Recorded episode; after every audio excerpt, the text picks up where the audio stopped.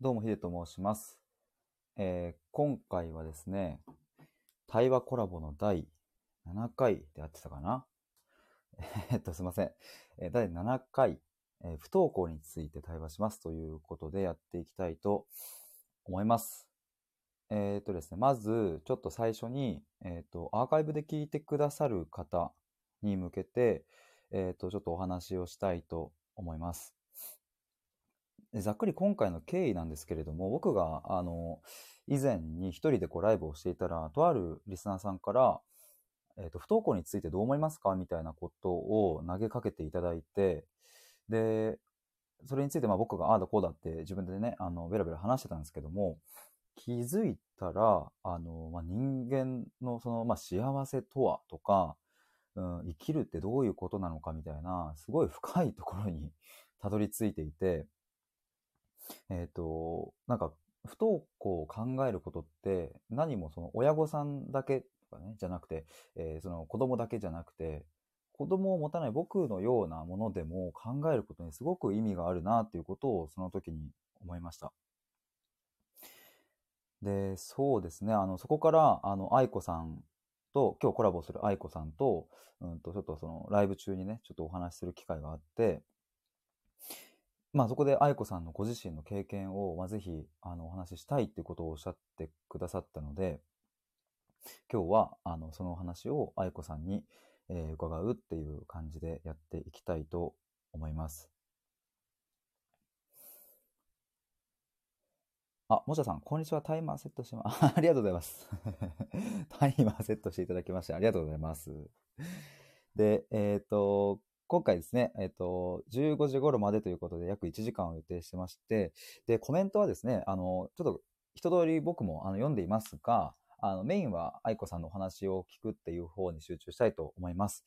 で、気になったコメントはですね、でも随時、あの、拾って、で、特に今回は愛子さんがご自身の経験や考えを、うんと、話してくださるということなのでね、こういう機会なので、えっ、と、ぜひ質問したいっていうことがあれば、あの、ぜひとも質問をいただければと思います。ちょっと全部拾えなかったら申し訳ございませんが、よろしくお願いします。あ、ナナネルさん、こんにちは。私も待ち伏せ待機してました。ありがとうございます。あいこさん、こんにちは。よろしくお願いします。どうもです。ハクさん、こんにちは。どうも。ありがとうございます。先ほどね、ちょうど出会ってね、ありがとうございます。では、ちょっと、早速、このあいこさんの、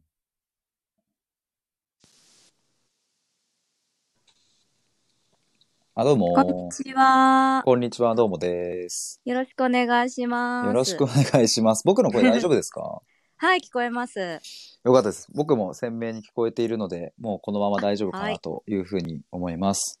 はーい。改めてよろしくお願いします。そしてまあ、こうやってお話しするのは初めましてなので、 はい。はい。初めましてよろしくお願いします。お願いします。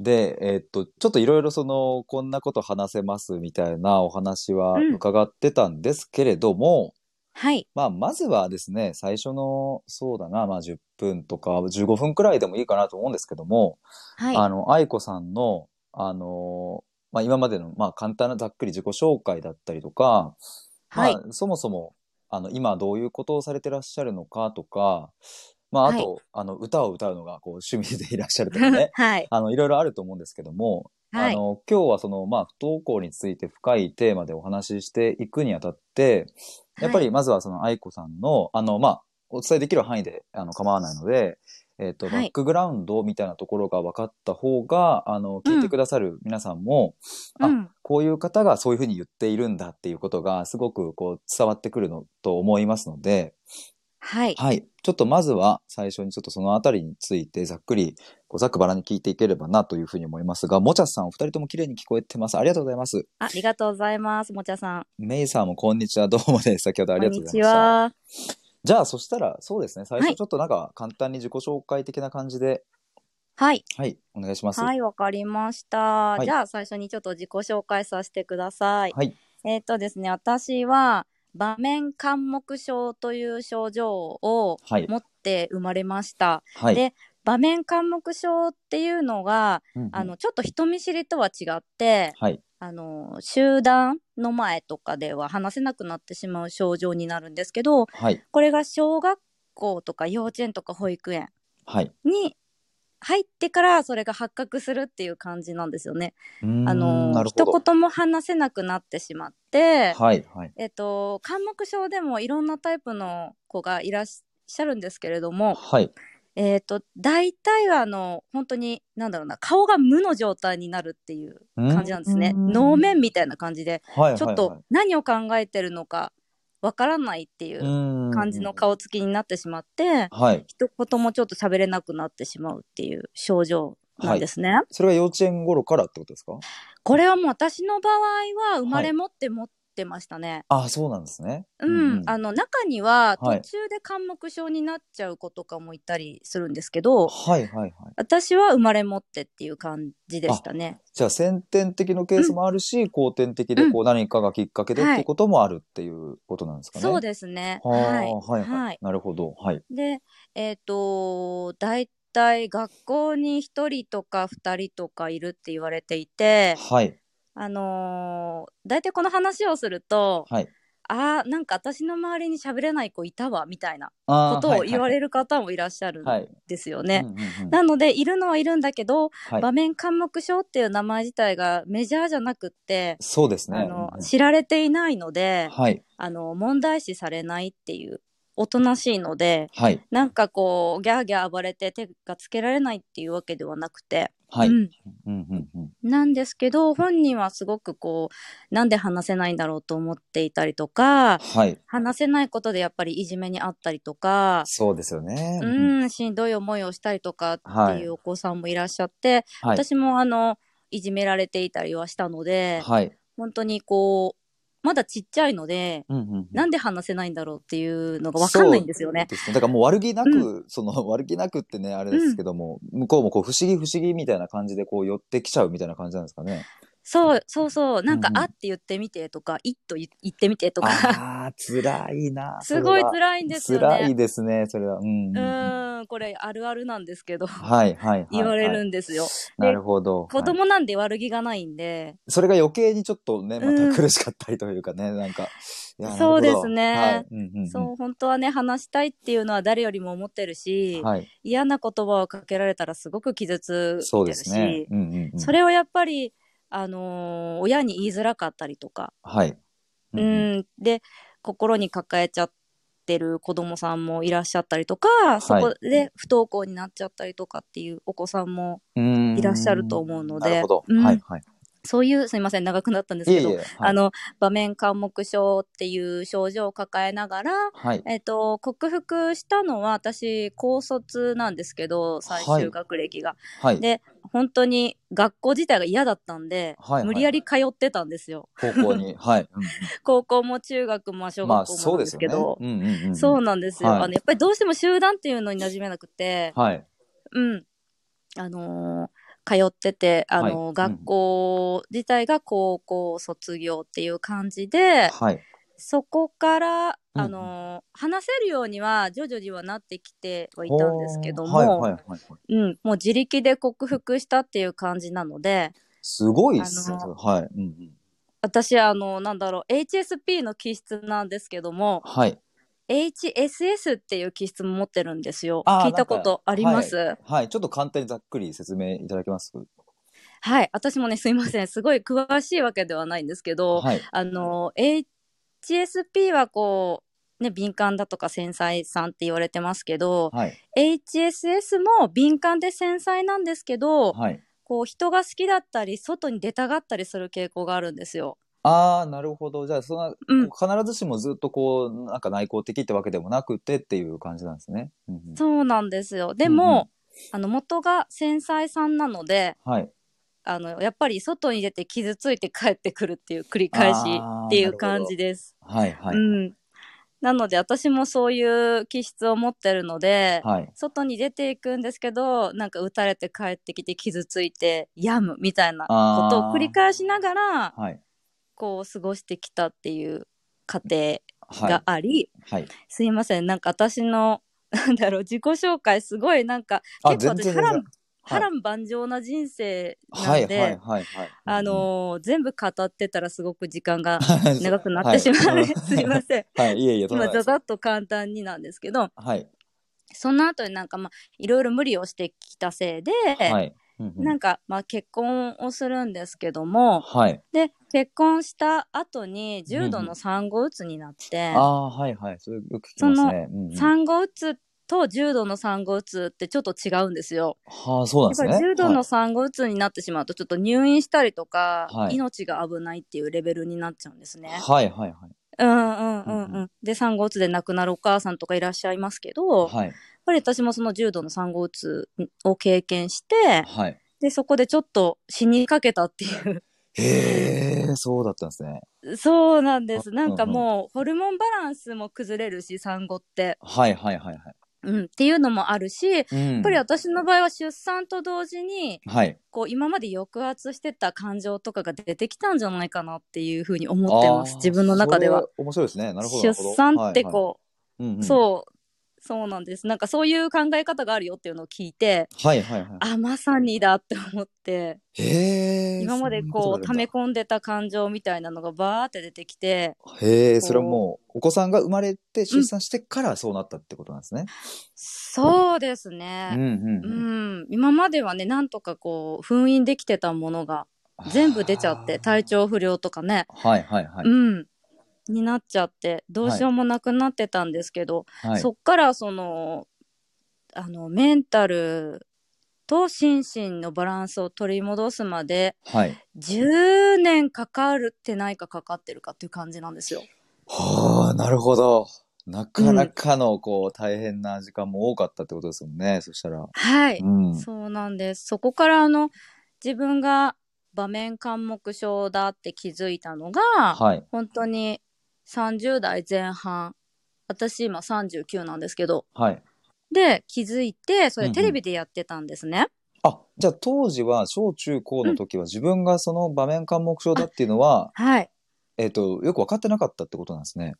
よく分かってなかった知らなかったです。なんではい。あのーおかしい人間だと思ってました自分のことは。はだから絶。対にはい他の人には言っちゃいけないって思ってたんですよ。なるほど。喋れない。っていうのが。はい、それは辛いですね。はい。うんなんかやっぱりねちっちゃいんでそういう考え方しかできなかったっていうのもあるんですけど、はい。やっぱそうなっちゃってで初めてテレビで知ってうん本当に、安心しました、あーあこれってそういう気質があったからなんだっていうでもそれ30代ですよね。そうですついにってことですよね。ついに。ついにって感じですそうですいやー、それはすごい苦悩がありますね。うんそうですね、はいなんかでもそこから自分を取り戻す過程が始まったというか、はいはい。あの親の会をあの場面科目書の親の会を私が開催してはいはい。地元ででで広がっていってっていう過程があってはい。それ大体1年から1年半ぐらい親の会をした後にはい。引き継ぎをしてはい。あの主催からは降りたんですけどもはいはいはい。でその後全く別の活動を始めて、はい。うんうんあのー SNS ではい。すごくこう心を揺り動かされた方がいてはい。講。師の方ではい。でその方を地元に呼びたいなと思ってはい。招致業じゃないですけどはい。あの招致するっていう活動活動ではないな、なんか招致をしました、でうーんそ、の方に4年間ぐらいちょっとサポートその方のサポートをさせてもらったりとか、はい。活動をさせてもらったりしてはい。で今年の8月にはい。ちょっと自分でやりたかった大きな対談会を実現をしたんですけども、おー、はいはい、それが産後うつはい。についてとパートナーシップについての対談会っていうのをむちゃくちゃ面白そう。はい。うんそうはい。 面白かったです。あの産婦人科医の先生と、はいはいはその講師の先生と、はい私と主人と、い。はい。当時あのカウンセラーさん私のカウンセラーさんがいるんですけども、ずっと、はいあの相談に乗ってくださってた方うんうんの、えっ、と5人で対談会をしたってう。いうのが8月ではい。ようやく今一段落して終わったっていうところではい。今からやっていきたいなと思ってる活動ははい。あの本当に原点に戻って、はい。 HSP と場面緘目症はいはい。を広げていくっていう活動しようと思ってます。すいません、長くなって。いえ いえ、とんでもないですよ。はい本当にあの、今までのその苦悩とかって、それはもちろんこんなね、10分15分で話しきれることではないとは思うので、それをこう、うまく過去、現在、み未来みたいなところで、こう、まとめていただいたかなというふうに思います。ありがとうございます。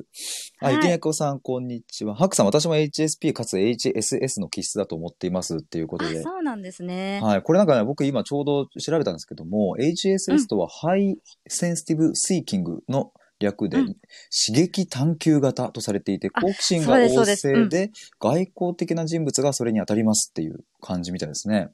だから意外そとうですね周りからは、なんかそんなにこうね、外交的だから、そんなにこう敏感じゃないんじゃないのみたいな感じ見られちゃったりもするんですかねそうですね。びうんっうん。くりされますね、言うと。ああ、まあでも、今うんお話しされてる感じとかもすごく明るくて、で、なんかこう、雰囲気がすごくこう、柔らかさもあっていいなって僕はこう思っちゃうんですけども、あー、ありがとうございます。逆にうん、そういう風に見えちゃうからこその、なんか、いや、実はこうなんだよ、みたいな、 なんか、うん、その裏側があったりするわけですよね。そうですね、うんうん私なんか特にはい。本当に普通にななりたかったんですよ。はい、はい、はい、はい。なので、うんこう普通の仮面をかぶるっていういやー、ことをなるほど無意識にしてたんですねずっとちっちゃい時から。はい、はい。でその癖が抜けなくって、はい。そのせいで、うん。本当にまあ産後うつもそうですけど、はい。しんどいですって言っても誰もこう反応してくれなかったんですよ。辛いな、それ は辛いですね。うん えー、なるほど。そうなんです。であー頼るっていうこともしなかったし誰かに相談しても、うんうん。助けてくれなかったりとかしたんではい。過去がね、はいはいそうなんです、うん、なのでう全ん部自分で解決しないといけないって思い込みながら、っていうかもう無意識になってたと思いますねそういう思考がいやね。ー。なるほど。いや、でもそのあたりの HSP のことだったりとか、えっ、と、場面科目書のことだったり、今お聞きしたことって、やっぱりこれからお話しする不登校についても非常に深く関わってくる部分だなっていうのを、まあなんとなく僕はそういうふうに思いますので、はい、あ、えっ、と、羊さん、こんにちは。あいこんにちはあもちゃさんが愛子さんのお話を聞きに来たので話してくれて、わああありりががたというっごていうざいますもちゃさん。やっぱそうですよね。こういう風な貴重なやっぱ体験、けご経験を聞けるっていうのは本当に うん僕僕自身もやっぱりこうありがたいですし、うんはい、うん、ありがとうございます。もっちゃさん、場面科目書初めて聞きましたっていうことだったんで、まあそういうことも広まっていければなんか嬉しいですよね。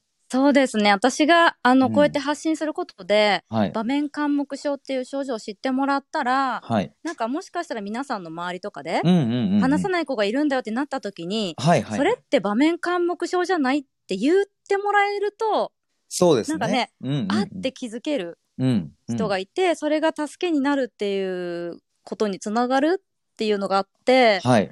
私はこういつも自己紹介の時を話すようにしてるんですけどもちょっと、今いいですか、ゆきねこさんが、場面緘黙症について、愛子さんのスタイフ配信で知りまして、自分がまさにそれだったので、いろんな本を今買って読み始めましたってことですよ。はいはいはい。ゆきねこさんありがとうございますコメントもいただいていたんであ、はいそなうんだかよ。はい。はい嬉しいです本当にはい。そういうふうにして知っていただけることで、はい。あのーあこれだったんだって思って救われる方って本当に多くって、はい。うんうん。うん自分のねルーツがわかるっていうかはい。ねなんでだったんだろうっていうのが紐解けるいやだー、ってすごい。本当に人生を変えてしまうと思ってるんですねはいはいはい。私も。も変わったんで、うんうんううんんうん。なのでこうねあの発信できるところにはこうやって話していけたらなと思ってますいや、すごい、池田子さん、すごく救われましたっていうのと、羊さんも、自分のことを表してくれる単語に出会えて救われる気持ち、すごくわかります。自分が持っているこの性質は何かおかしいんじゃないか、おかしいんじゃ、欠落しているんじゃないかと思ってましたっていうことだったんで、はいそうですよね。時にそのレッテルみたいなものが自分を苦しめることもある一方で、やっぱりこれがこうなんだっていうのが言葉として認識できた時に、すごく安心感ってありますよね。そうですよね、はいうんううんんうんうんうんうんいや、ちょっとこれはですね、その場面緘黙症のことについても、あの、もっともっとお聞きしたいっていうところがあるんですけれども、はいはちょっいと、あの、ここで改めてこう、今日の本題といいますか、まあ、はい不登校というところについて、えっと、今日ははここをメインにちょっとお話ししていきたいな、なんてことを思いますが、はいえっと、愛子さんから事前にこんなこと話せますよ、みたいなことを、ちょっとリストでね、送っていただいていたので、はい。えっ、と、まあ、僕が気になるところを純粋に聞こうかなとも思うんですけれども、まずその前に、うーんと、ざっくりと、うーんと、お子さんのお話っていうんですかね。えっ、と、はい小2、小2ぐらいからですよね、確か。はい、小児の冬からです。はい。ちょっとそのあたり、あの、ざっくりとご経験を伺ってもよろしいですかどういう流れでこう、ふ不登校になって今に至るのかっていう。あ、はい。そうですね。えっと、うちの息子は私にそっくりなんですよ、気質が。あー、HSP の、うん、性そ質うでがあってすね。あの、うんうん。子供だったら HSC って言うんですけど、へえ、はいはいはい。そうなんで、大人が HSP って言うんですよ。はいはい。あ、そうなんですね。うんうん。はい。で、あの、息子も HSC の気質を持っていて、はい。なんか結構、なんだろうかな、人間関係とかでいろいろとしんどい思いがあったりして、うーん。はい。そこで、なんかこれすごい深い話なんですけども、はいはいはい。私自身がうん自分が同じぐらいの年の時、うん小学校の時に、はい。あのやっぱり人間関係でいじめられたりとかしてて、小2ぐらいの時に。うーん、はい小1、小2、小私一小二ぐら2い年間ぐらいずっといじめられてたんですけども、はい。時期が息子と被っちゃってるんですよ。はあ、なるほど。なのですごい自分のトラウマが出てきちゃったんですね。ああ、愛子さんご自身の。うん、うんうん。そうです。なので、最初はなんか見たくないってしちゃったんですよ。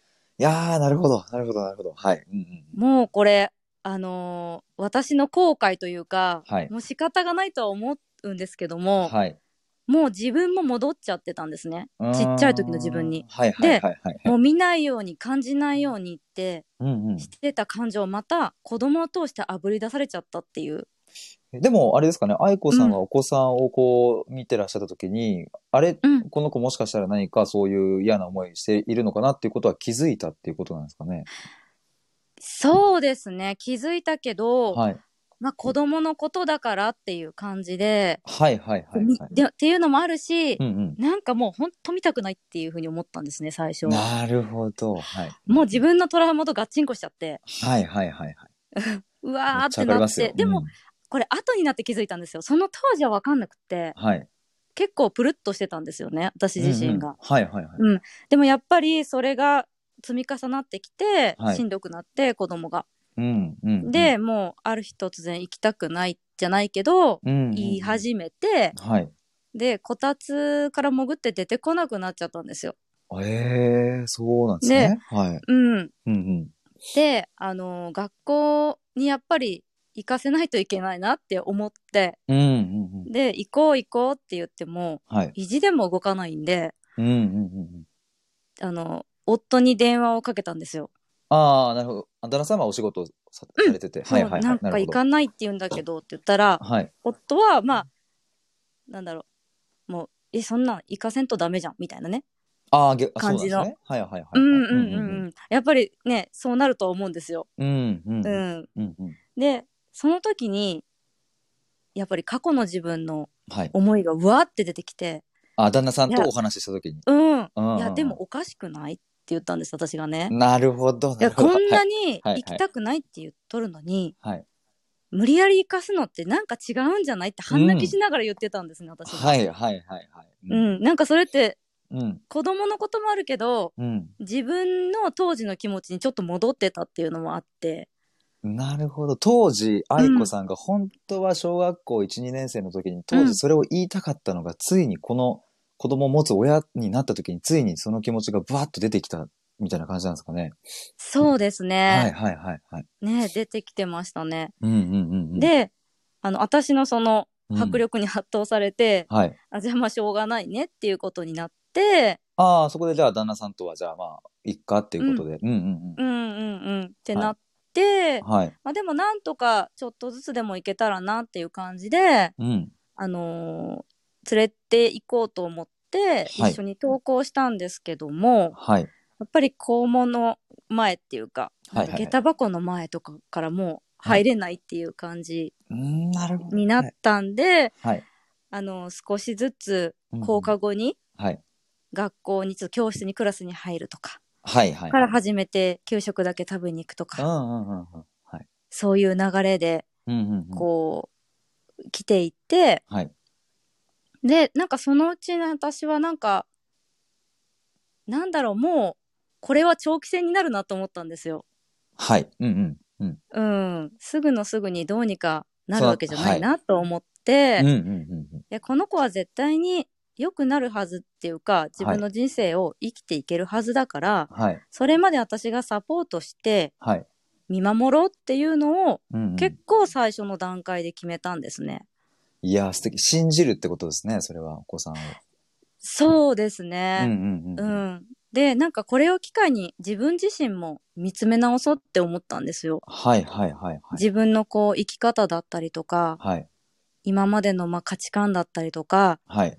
まあ、トラウマだったりとかもひっくるめて、うんうんうん。子供もサポートするんですけど、はい。自分にベクトルを向けてうん。考えていこうっていう風にして決めました、その時に。素敵だー。なるほど。はい。うんうん、うん。で、そしたらやっぱりそういうトラウマをあぶり出すような出来事が結構起こってきたりしわーて、はい。はいはい。うんうんうんわかります。はい。ねうんちょっとびっくりしたのが、はい。子供がなんか、ふと、うんもう誰もいないところに行きたいって言ったんですよ。あー誰はいはもい知らないところに行きたいって言ったんですね。それは小で2そぐれらっいてでずっすとか私が思ってたこと。あ、そうです。小2の冬過ぎ、はいはい ?3 年生かなちょっとそ、うん、そこら辺だったと思うんですはけいど、はいはいはい。うん。ポロって言ったその一言が、はい。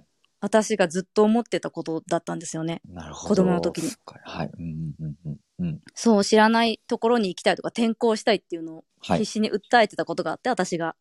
親御さんにってことですよね。そうです、そう親御です。さん喋はいはいれないっていうの言えないんで、学校で。ああ、なるほど。 なるほど。うん。はい。で、いじめられてたんですけども、私。はい。で、あの、そのいじめっ子から絶対言うなよって脅されてたんですよ。ええそれはやばいっすね。なので、で、もう言えなかったんですよね。だかはらいはい必はい死に、うんうん、もうい転校したいっていうのをすごく言ってて、はい。っていうのがあったんで、うんうん。その私の心をなんか代弁するかのようなことをポロってポロって言うんですよ。うん。 いつも。はい。うんそしたらなんかざわつくじゃないでうすん。か。。ざわつきますすね。うん。で、それを内観して、はい。あの時どう思ってたかなって言って感情をしっかり味わうようにしたんですよ、自分の。うわー、最高っすね。うん。すごい。う。うんんうん。やっぱりこう感情ってその都度そのの都度はい味わっていかないと、うん。こういうふうに出てきちゃうんだなって うん。めっいうのをちゃ思いますね。すごくじ、実感しました。その時に。うわー、すごい。で、うん私の場合は、本当に封印してた感情の数が多すぎたのと、はい。やっぱりトラウマなこともあったりとか、はい。 20代前半ですごいハードに働きすぎて、うんうんうん。あの、病んだりとか、い鬱になったりとかした経験があったんで、やっはい。ぱりそこら辺のトラウマとかもあったりとかして、はい。それを一つ一つ出てきた感情を、うんうん。もう癒す。とにかくこう感じる。うんうんうん。で、感じれば終わるんだよって言われたことがあって、あ、それはなって何いうか。話を聞いたんですよ。はいはいはいはい。その私が招致した講師のあ方ーがはいはいはい。そう言われていて、うん。うん、感情を味わい尽くしたらいいんだよって言って、うんうん。えそれってでも感情を感じただけでそんななんか変わるわけないじゃんってちょっと思ってたりしたんです はけいど、はいはいはい。いやほんと変わりました。いや、むっちゃわかりますね、それは。うん。うん、変わりますよねそ。なんかその時にうん、はい。死にたくないのに死にたいって思ったんですよ。その時っていうのは、えっ、と、あのはい。えっ、とすいませんあの不登校になってる時子供がああ、お子さんが不登校になってる時に、うんうん小2かなはい。か小3ぐらいの時だったはとい思うはんいですけど、はい。うん。え、急に死にたいって思ったけど、うんこれ今の感情じゃないなって思って、うわ、面白い。はいはいはい。なるほどいつの感情かわからんけど、これ多分過去にはい死にたいって思っとったの、抑圧しとってそれが出てきとるだけだから、はい。それ今感じきろうと思って、はい。 2日ぐらいとにかく死にたいを感じたんですよ。うわー、深いな。なるほど。うん。そしたら、はい。解消されたんですよね。すごいな。それ、そこにご自身でたどたどり着いてるっていうのが、まずそもそもすごいなと思うんですけども。いやいや、あの、やっぱり教えてくださった方がいたからっていう感じです。いや、なんかその感情を味わう、僕もここはすごく最近の、まあ、テーマで、まあまあ感情だけじゃなくて、うまあん、人生の意味は何かっていう、まあ意味っていう文字にも味わうっていう感じが入っているように、その瞬間瞬間今をうん味わって生きるみたいなところは、すごく僕も、あのテーマなんですけれども、はい。メイさんが感情を味わう初めて聞いた表現ですっていうふうにおっしゃってます。あーううんんうん。いいですよね。味わうっていう表現が本当に素敵だなと思いますね。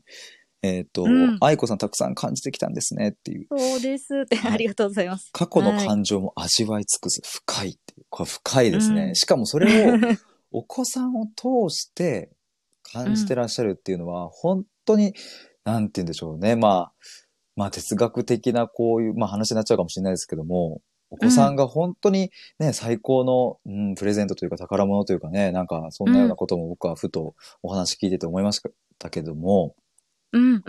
どうですかねこの不登校に今、えーとなられた、えー直後はい。ぐらいのお話ですよね、お子さんが。そうですね。はい。そこから今が、えーとうん中1でしたっけね、はい。中1です。はい。もうこの期間にももう様々なことがあったと思うんですけれども、はい。何かこうピックアップするならば、例えば小学校6年生の時にとか、卒業するタイミングでとか、新しく中学校に行くタイミングで、ね、何かこう、大きくグッと動いた瞬間とか、まあ、あの、どんなものでもいいんですけれども、こう、印象的な出来事とかってありますか、あ、本当にたくさんあるんですけども、はい。私が一番、あの、あーって思ったっていうか、はい、はい、はい。やってよかったなって思うことがあって、はい。これ今からお話しする話っては人いそれぞれだと思うんですけども、はい。私の場合は、うんうん。あの学校にトラウマがあったんではい。門をくぐるだけでも気分が悪くなるっていう感じだったんですうーよ。ん。付き添いで常に付き添いで行ってたんで、はい、わかります、わかります。うんうん。であのーうちの子少人数教室にちょっとあの変わってはい。クラスに入れなくってうんうん。少人数教室ではい私の付き添いがあればなんとか過ごせるっていうそれもでも1時間ぐらいとかうーんっていう感じなんで、だはいになったんですね。はい。そこで連れて行ってたんですよ。はい、はい、はい。でもなんか私は嫌なんですよ。しんどいんですよ連れて行くのは。がああ、愛子さん私がご自身がその門をくぐって、中に入っていって、その教室というものにいる、その感覚がすごくざわっとするってことですかね。愛子さんそごう自で身が。すしんどいんですよね。はいはいトはラウマとかもあるし学校行きたくないのに通ってたっていうのがあって、い。はい。でもその抑える力というか はい。あの封印してきてる過去があるんで見ないようにすることに関してはすごい長けてるんで、ああ、その時はガってしまい込むっていうことができるんで すね私の場合逆は。に、うん、できちゃうってことですね。うんうんうん、でもやってたんですけどもやっぱりはいそういう感情の深いお話だったりとか、はい。講師の方とかにうんうん聞いてたら、自分の感情を無視して子供に合わせてはい。それってどうなのっていうハテナが出てきたんですよね。はいはいはいはい。うんうん。なんか私が無理していく姿を子供に見せていいのかってうん思い始めたんですよ。はいはいはい。で子供自身はうん。順調にというか私がい行ってればうんうん。嫌な顔せずに行ってるんですね学校に。はいはいはい。で普通だったらそういう時ってお母さんって無理して押してでも行くみたいなうんうん自分は嫌だけどっていう風になると思うんですよねはい。ね子供のためにと思うっんて、うんでも私は果たしてそれがいいことなのだろうかって思ったんですよ、うん。うん。この子もしかししてうん私がそういう背中を見せることでて、 はい。大きくなった時にうん無理して何かするっていうことになるんじゃないかなすってごい気づきですね。はい。うんうんちょっとうん気づいてはい。多分そうなるなって思ったんですね、はい。はい。うん、で私みたいなもう生き方はさせたくないと思って、はい。あの、担任の先生に、はい。あの、お話ししました。すいません。こうこう、こういう事情で、うんうんうん。私自身がこういうトラウマがあって、はい。だから私が行きたくないので、子供を連れて行きませんって言った んですよ。うわ、ちょっと僕泣いちゃいそうっすけど。 やばいっす ね。すごいな。それをお母さんが言えるってほんと素敵だな。へえ。それ何年生ぐらいの時ですか、お子さんが。これね、いつはいだったかな、5年生だったかな。 5年生ぐらい。うんじゃあ、その、小2から小5ぐらいまでっていうのは、愛子さんがちょっと付き添って、まあ、行けるときは、こう、なんだかんだで行ったりとか、行かないときは行かないぐらいだったのが、そのタイミングから、もう本当にほぼ行かないみたいな感じになってったんですかね。えっ、と、私がそうですね、はい。行かせ私が行きたくなかったんではい。子供を連れて行かないっていう時期が、うんうん。それがねこれも不思議なことにはい。 2ヶ月ぐらい経ったら私がすっきりしたんですよ。へえ。 でまた連れて行けるようになったんですよ。はいはいはい。でその時にはしかも先生のサポート付きというこえう先生があのはい門の前まで迎えに来てくれてはいはいはでい。学校が近かったんでそれできたんですけど、はい。うんうん。う。ん、なのですごくそこのそこら辺を配慮してくださって、はい。うん、うんうんで、あのー先生にその話をしたって言ったじゃないですか全部。はい。うんうんうん。でその時にその先生すっごくいい先生ではい。で先生が悪いんじゃないのにうんうん。ごめんなさい悲しい思いさせてしまってって言ってくださったんですね。ね。いや先生が悪いんじゃないんですよって言ったらはい。 「いや分かってるんですけどね」って言ったんで、うんうんうん。あ、のもしかしてこの先生の代表としてはい。私に謝ってくださってるんだろうなと思った時に、はい。の過去のなんだろうトラウマみたいなのが払拭された感じがしました。やばい。 僕も先生の、いや、その言葉とかもちょっとこうね、イメージしちゃうとなんか本当に今もちょっとな、泣い泣いちゃう。やばいな。 泣きそう。本当にすごいです ね。なるほど。はそうなんでい。す。ええう。ーんなのでなんかあのはい出来事は私にとって、はい。普通だったら我慢していくっていうはい。この今までのなんだろう生き方を変えたうんうん大きいきっかけ、はいはいはい。になったなって思います。もちろんその学校に付き添うのがうんうん。あの平気っていうお母さんもいらっしゃると思うのではい。それだったらそれで普通にねうんうん。うん行かれたらいいんだと思うんですけど、はい。ね、もしこう自分がしんどいのにっていう方もいらっしゃると思うんで、うーん、うそんうでなすかね。なかでもねそこをね押していきませんっていうのはねなかなかできることじゃないと思うんですよ。いやー、しかも、うん、でもね、もっちゃさんがお母さんが背中を見せる大事だと分かってても、なかなかできないっていうね、コメントもありますし。そう私もなんか相当考えましたこれ。そうですよわね。ーっと思ってどうしようってうん、悩んで今こうやってうんエピソードでお聞きするとね、すごくこうギュッと、あの、 詰まって、あの、聞こえてきますけどもね、その時期、あの、うん本当に悩まれた時間も多かったと思いますし、うんすごく苦悩がありましたよね、その時期も。うん。そうですね。はいうん、でもなんか私、すごい葛藤とか、どうしようっていうことは結構あったんですけど、はい試行錯誤とか。はいで。も辛いって思ったことが一度もなくって、それ、なんかあの、うんなんか書いてありましたよね。あの、ブログか何かにも。辛いと思ったことがないって。そう、それがなんか不うん思議って言われるんですそけど、うですね。うんうん。なんかもうすでにそういう、なんだろう、嫌な思いだったりとか、はいしんどい思いっていうのを過去にしてきていて、私は。うんうんうんうん。うん、だからもうこれいいやって終わ終わっちゃってる話はいはい、はい。に私の中ではなっていて、うんうん。もう次の段階に行こうってなってたからはい。その自分を取り戻す旅じゃないですけどうんうんうん。なんかそういう前向きなうん、プラス思考な感じの考え方になってましたね。へーすごいなでやっぱりはい払拭されて楽になっていくんですよ。はいはいはい。自分が。はい。なんですごくありがたいというか、うんうんうんうん。子供が不登校を通して、はいもうお母さん無理しなくていいんだよっていう生き方を見せてくれているような気がしたんですよ。素敵だな はい。 うん、うん、っていう感じがしたので、はい。本当に私はね無理やり通ってたけどはい。この子ははい。学校に行きたくないって言えてすごいなっていうふうに素直に思っていて、そうですね。そのこたつを出ていかないってもう嫌だって自分の心をありのままに表現したわけですもんね。その時にう。んうんううん。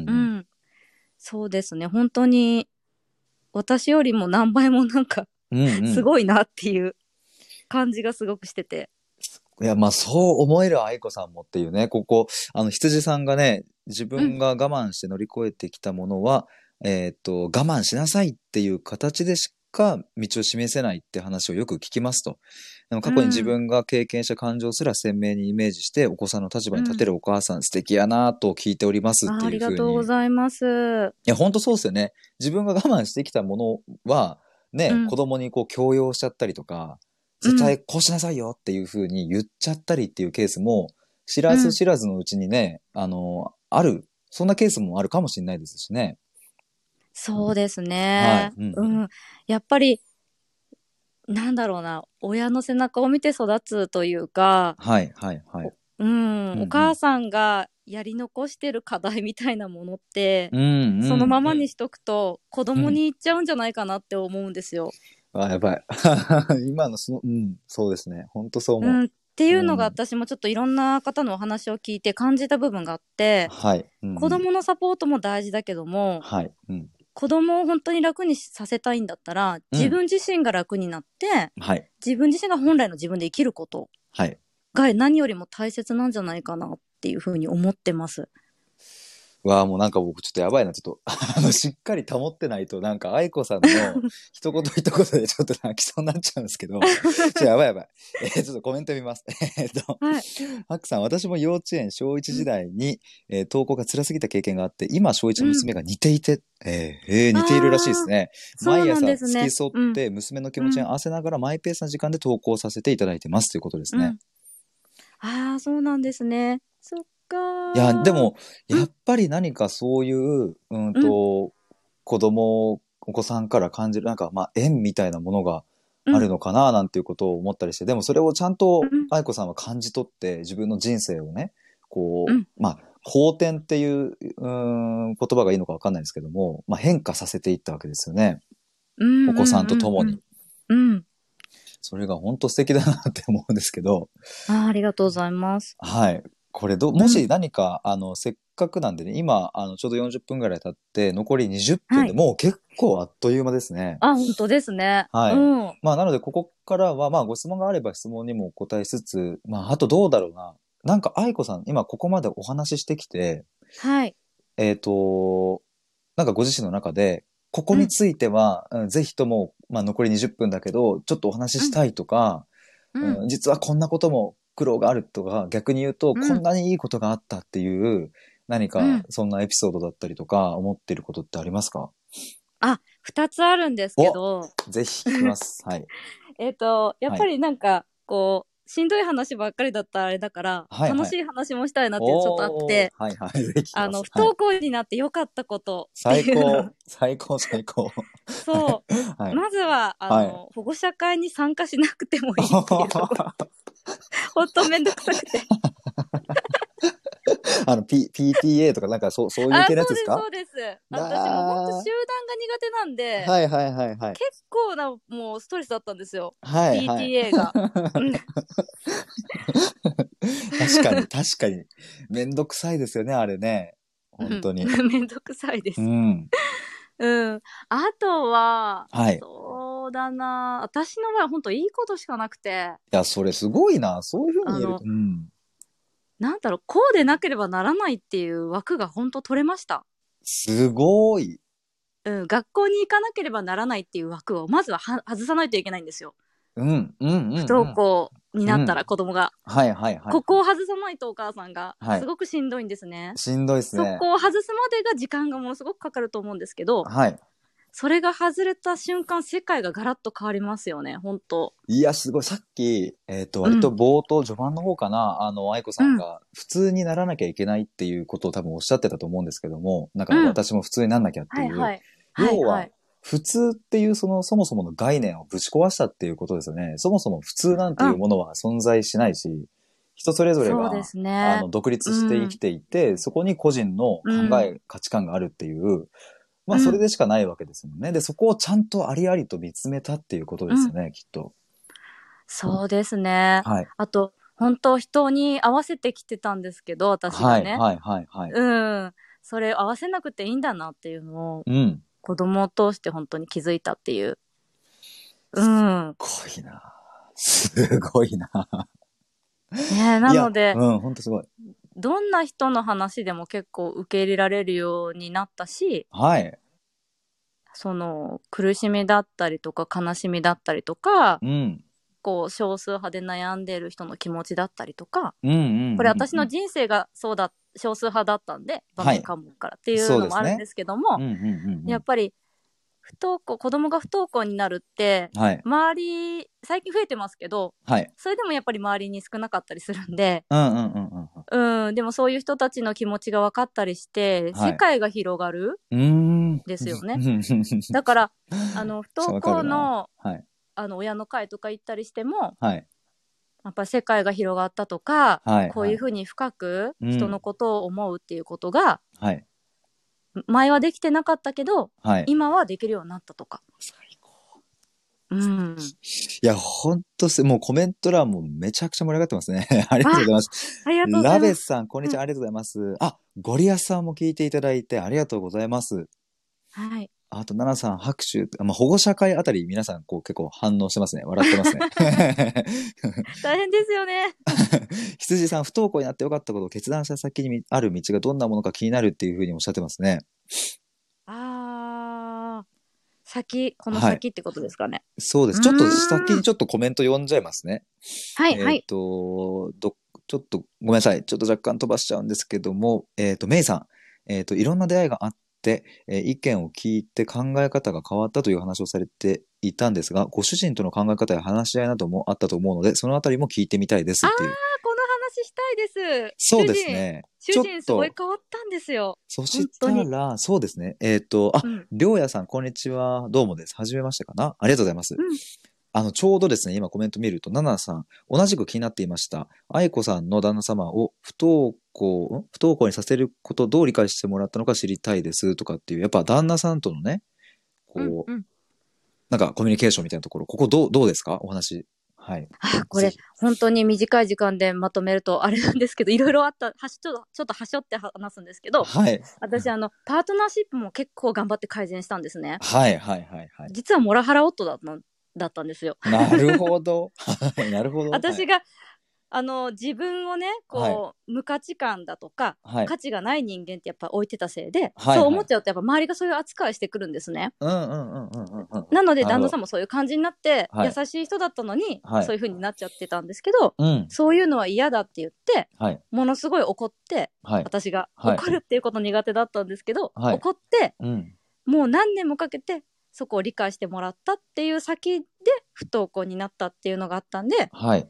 それをしてたからちょっと理解が早かったっていうのもあるんですけどもじゃあお子さんが不登校になる前にそういうところが、こうベースとしてあったんですね。おそうです話やっぱパートナーシップですへね本え、なるほ当ど。向はいき合いましたがっつりと、はいはい。主人とは向き合ってはいでそれでもやっぱり不登校っていうのにハテナなんですよんみたいなはいはいはい。感じなのを、でも私のことを全信頼を置いてうん。任せてくれてたんですね最高だでね。はい私最初の方に、はいあのどうなん大丈夫なんって聞かれた時に、はい。私が、まあ、笑顔でうん主人が言うには、んあのもう忘れてるんですけど 私も「いや大丈夫大丈夫この子絶対大丈夫よ」って言ったんですよ。う。はいはいはいはい。で言っててうんうん。で、あのー何年か経ってうん本当に最近の話なんですけど、はいここ半年とか1年前ぐらいなんですけどはいふと気になって聞いてみたんですよ主人に。はいはいはい。で子供が不登校になってうん。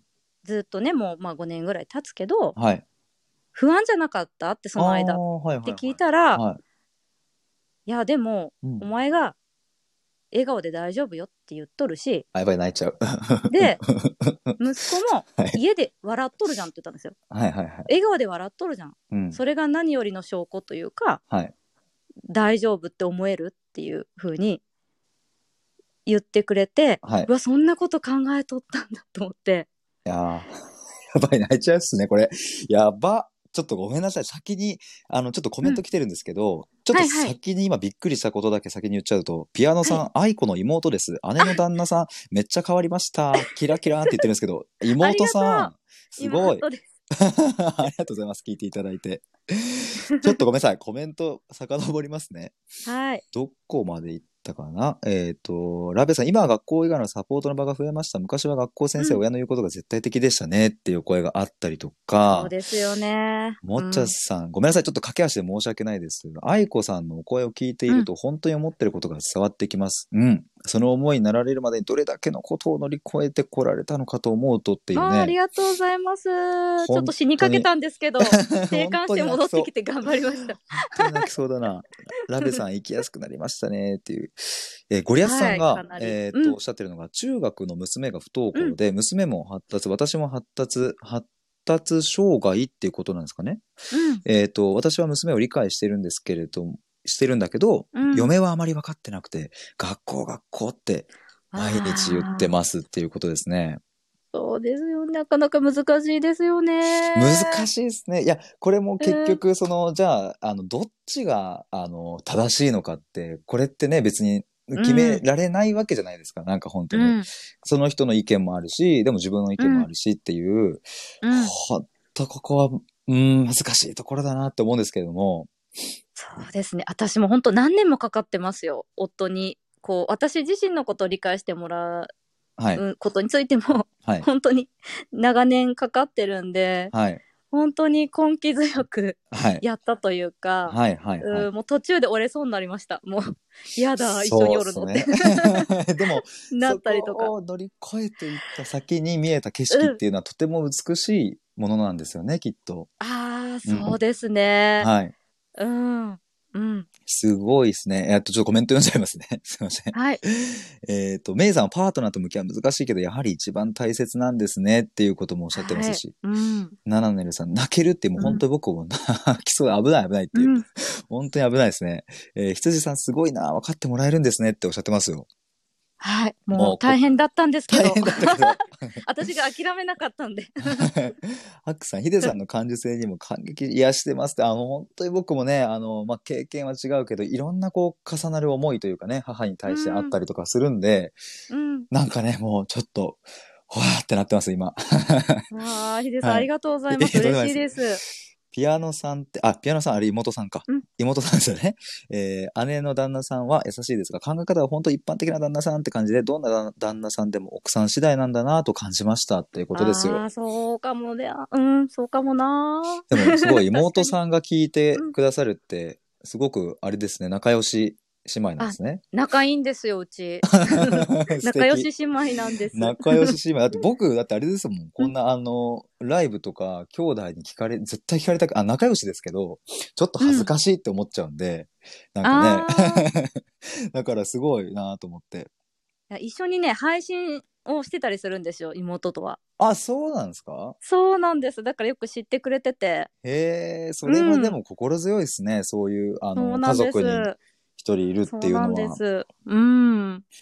なるほど。ちょっと、あと、ごめんなさいね。時間が迫ってきていて、ちょっとあ、そ駆うけです足ね。でうん申し訳ないんですけども、そうですね。ちょっと今質問自体はいただいてはいないんですけれども、はい。うーんと、あ、しじみさん、中学校ほぼ3年間不登校を経験しましたってことをおあっーしゃそっうてなまんすですね。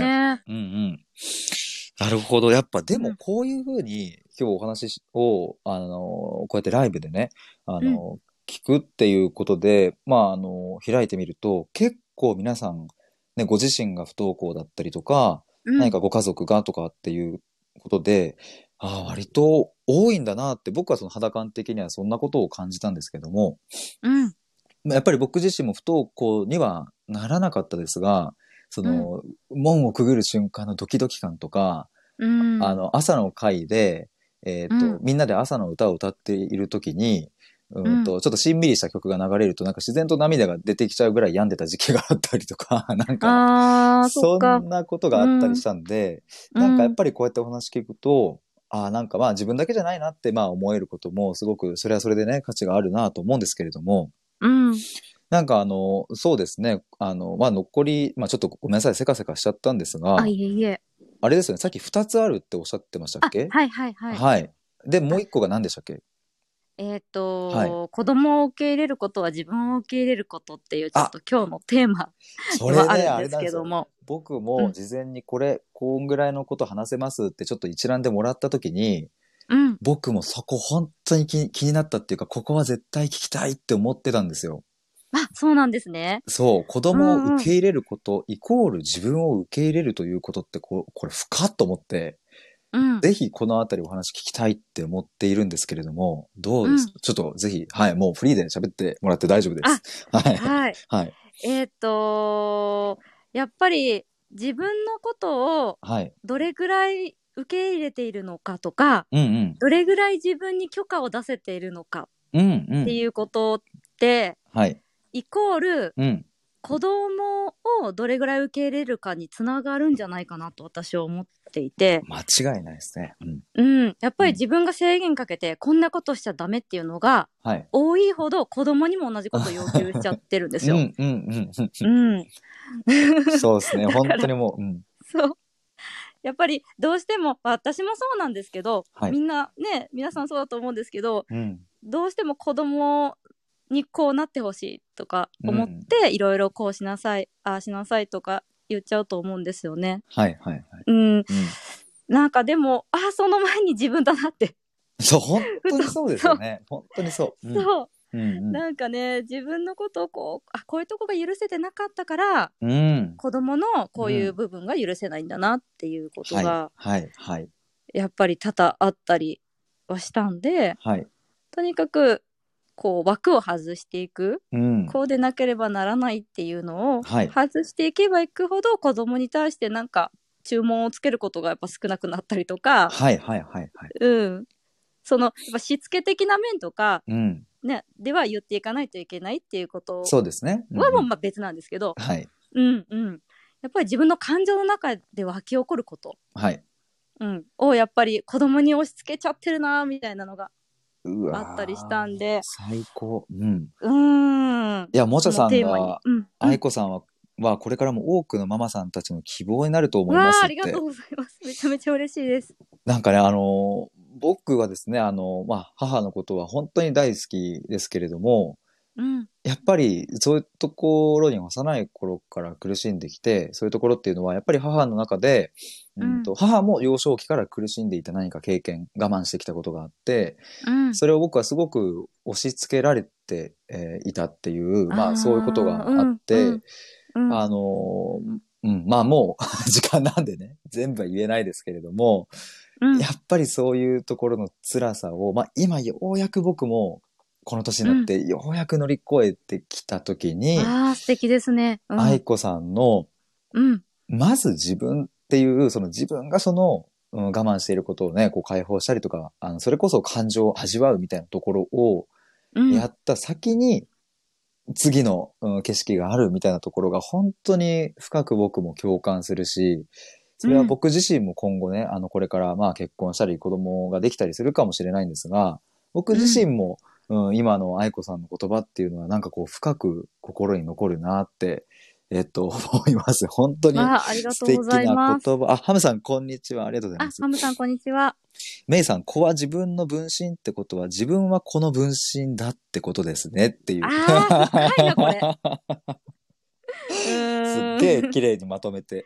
いただいうわあ、これ深いですよ。深いですね。 うん深いな。でも、本当にそうですもんね。愛子さんは、ね、子供を通して、ご自身の、それこそ30年とかね、苦悩されてきた何かこう、もやもやした、ザーザーしたものを、こうね、味わい尽くしてきたわけでね。でも逆に言うと、愛子さんがそうやって本当にこう苦悩の30年以上の時間を過ごしてきたからこそお子さんもね、あのご自身の道を歩めているっていうなんかお互いがお互いにっていう感じですよねそれは。そうですね、うんうんうん本当に私は子供を産まなかったらはい。本当にどんな人生になってたんだろうなって思うぐらいななので、子供に助けられましたよね。あー素敵 うん。やばい、ちょっと本当に、あの、ちょっとわ笑っとかないと、ちょっとね、本当に、本当に泣きそうになっちゃうんで、ちょっとこれ、生、生のライブでね、さすがに泣くはちょっとなんかやばいなと思って。いやー、すごい。あ、もちゃさんもヒデさん、どんどん素敵なパパになる未来が、もう本おか当ですいやもね。う素敵なパパになる未来が。お確かかげにさまですよ、皆さんの話を聞いてね。ハムさんもうん辛くなったら溜め込むのはダメですよね。うん誰かに相談する、スッキリしますよねって、もう本当にね。ねで本当僕もねそうですねなかなかそれがこうね、分かってるけどできなかったりもするっていう、そこで苦悩したりするんですけれども、うん。あ、ラベさんも私も子供に命を救われあまあ、したそってこうなとんをですね。おいっや、しゃっ聞てきますよ。たい。そうなんだ。ですね、なんかへ、そんな話も聞きたいんですが、もうですね、ちょうど15時になるんですけど、もう僕、え。はい。このまんま、あの、何時間でも、じあの、お話できちゃうぐらい聞きたいことは山ほどあるんですが、はい。あれ、最後に、あの、これから愛子さんはご自身のチャンネルで、えっ、と、ど、どんなことを発信されていく感じなんですかね。まだ自己紹介だけですもんね、収録は。